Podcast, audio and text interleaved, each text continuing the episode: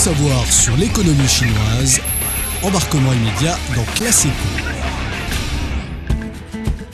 Lors des deux sessions en déroulement actuellement à Beijing, la Chine s'est fixé l'objectif de PIB d'environ 5% pour 2023. Ce taux, qui n'était que de 3% l'année dernière, a quand même permis à la Chine de demeurer en deuxième position mondiale après les États-Unis. Alors, quels sont les secteurs d'activité qui ont maintenu une performance robuste malgré l'épidémie en Chine? Dans un contexte mondial d'inflation, est-ce que la Chine est en mesure de maintenir une stabilité de prix cette année? Quel type de politique devrons-nous attendre du gouvernement chinois pour soutenir la croissance en 2023 Décryptage avec Ding Yifan, économiste et chercheur principal à l'Institut Taihe.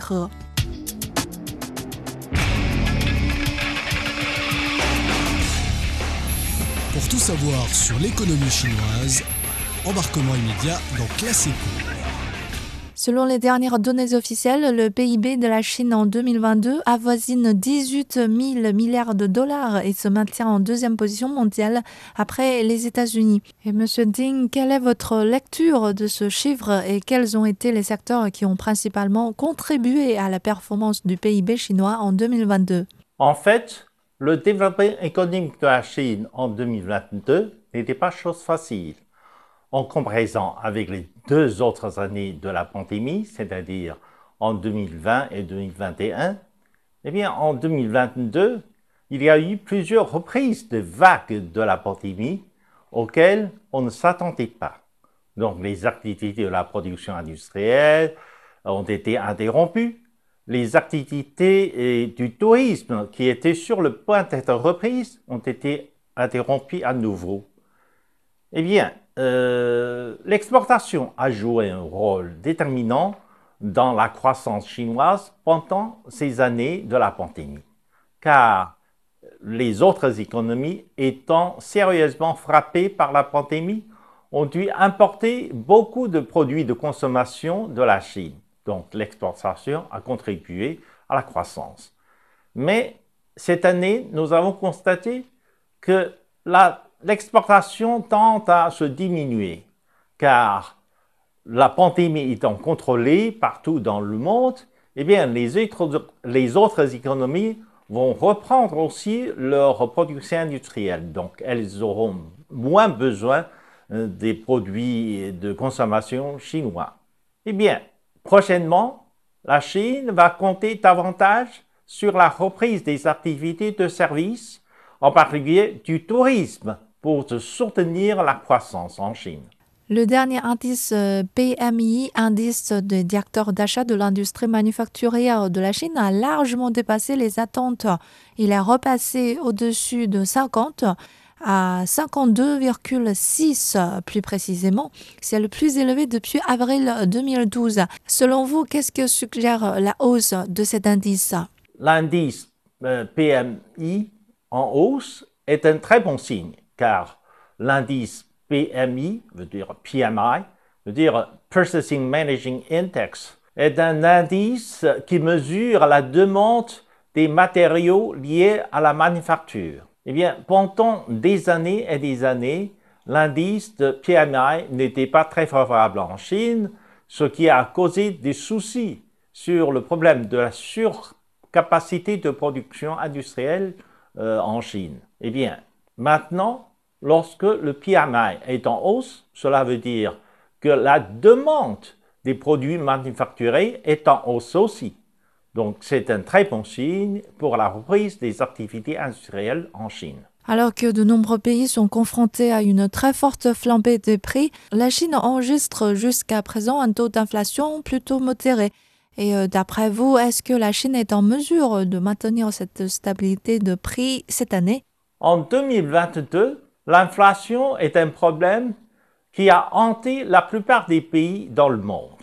Beaucoup de pays ont dû subir la, hausse des, prix flamboyantes, la Banque centrale euh, aux États-Unis, la Réserve fédérale, a dû relever plusieurs fois le taux d'intérêt, ce qui a été suivi par la plupart des banques centrales, alors que la Banque centrale de Chine, la Banque populaire de Chine, a non seulement maintenu le taux d'intérêt inchangé, mais aussi a décidé de relâcher un peu plus de liquidité sur le marché en faisant baisser la réserve obligatoire des banques commerciales, ce qui a permis de relâcher un peu plus de liquidité sur le marché. C'est parce que le taux d'inflation en Chine en 2022 était maintenu à un niveau relativement bas, 2%.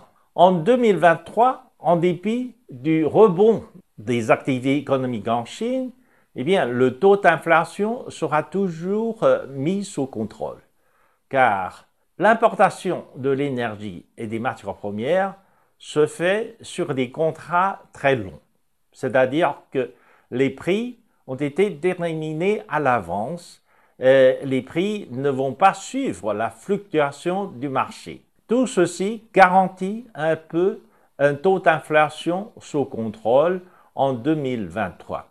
D'autant plus que maintenant, l'exportation commence à se baisser.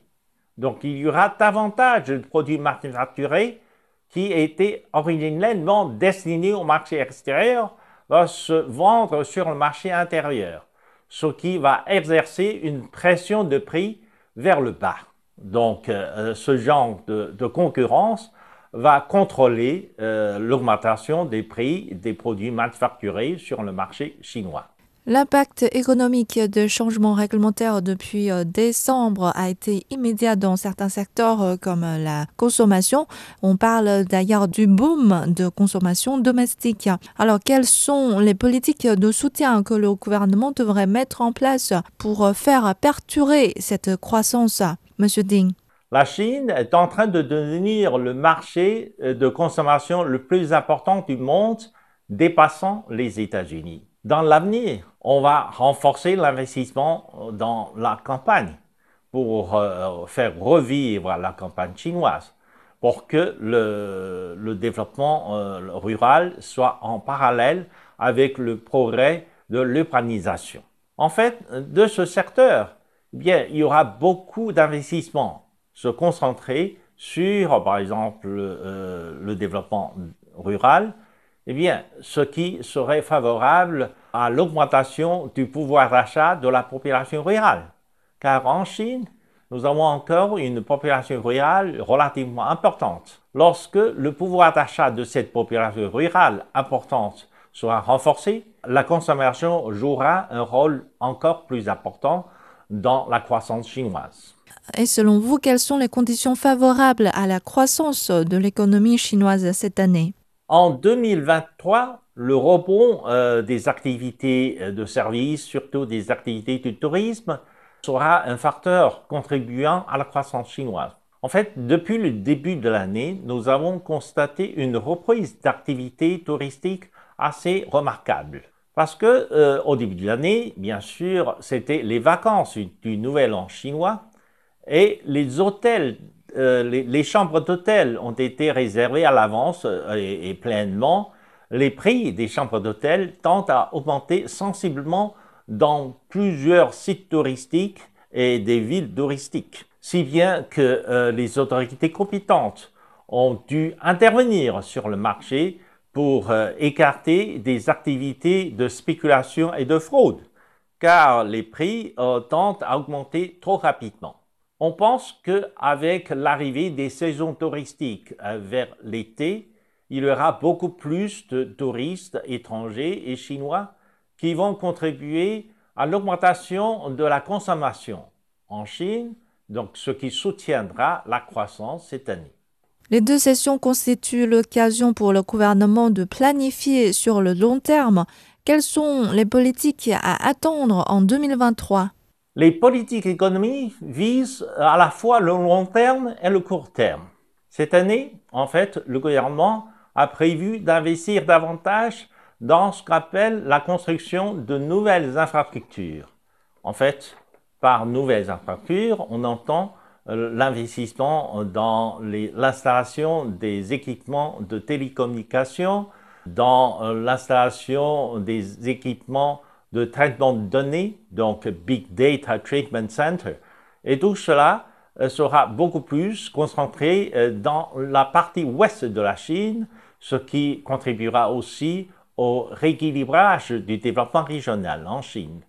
Eh bien, à part cela, la Chine prévoit d'investir davantage dans des secteurs de l'énergie renouvelable, dans le secteur solaire, éolienne, on, a un plan de construction des stations solaires gigantesques dans la partie nord-ouest de Chine, ce qui euh, soulagera aussi euh, euh, des centrales traditionnelles, c'est-à-dire des centrales de charbon, ce qui réduira aussi grandement l'émission de gaz carbonique en Chine. Tout cela serait de bons signes pour un développement durable dans l'avenir. En dehors de cela, on prévoit de renforcer, par exemple, le mouvement de l'urbanisation, euh, ce qu'on appelle le nouveau type de l'urbanisation. Contrairement à ce qui était passé dans le passé, c'est-à-dire on ne va pas continuer à construire des mégacités, des cités et des villes hypertrophiées, etc.